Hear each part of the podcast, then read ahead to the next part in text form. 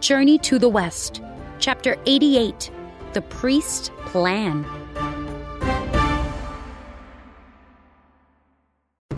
Help! cried Baget. Spiderwebs now covered the pig so he couldn't move at all. Wukong quickly grew tall. He swung his iron bar furiously at the young women. Oh no! cried one woman. The monkey is a powerful spirit! cried another. We must leave! cried the third. Poof! The women vanished. Wukong ran into the house. He saw a large form wrapped in spider webs in a corner. Master! cried the monkey.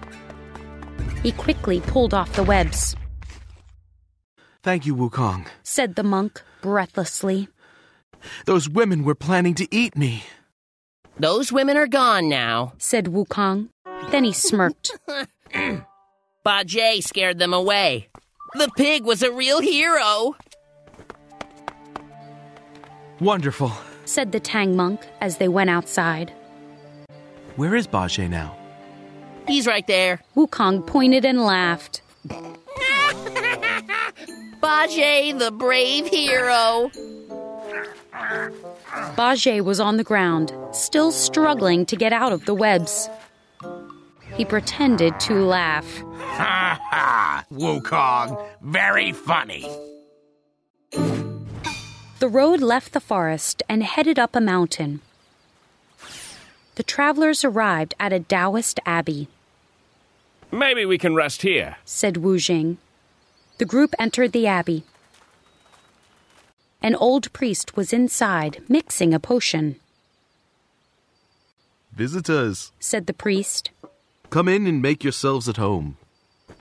Thank you. said the Tang monk. The priest led them to a sitting area.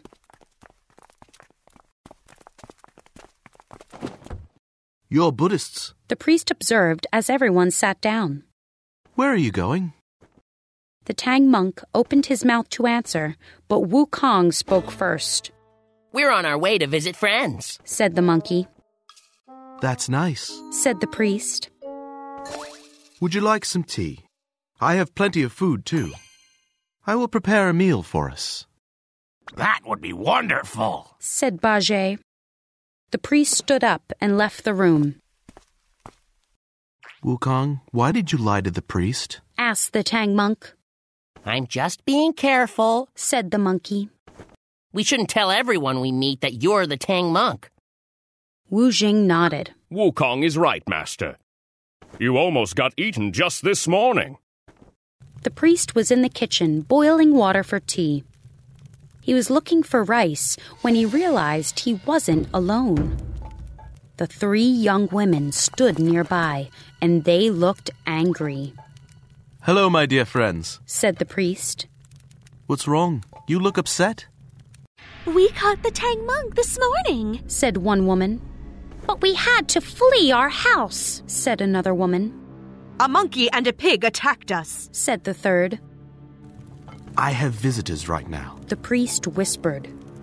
There's a monk with three companions. One is a monkey, and another is a pig. Are you serious? Whispered the first woman. It must be them. Whispered the second woman. They must not leave. Whispered the third. An evil smile flashed across the priest's face. We'll eat the Tang monk, and we'll all live forever. The first woman now looked worried.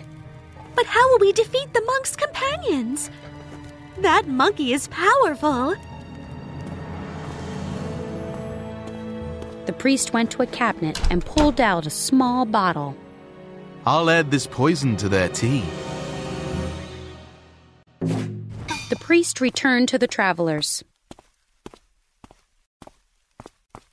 Sorry I took so long. He said, smiling. The meal will be ready soon. Here's your tea. Thank you. Said the Tang monk. Wukong looked at the priest and suddenly felt suspicious. There was something evil behind the man's smile. The monkey glanced at his tea. It didn't look quite right. Master! water! cried the monkey, Don't drink the. but it was too late. The monk, Wu Jing, and Ba Zhe were already sipping their tea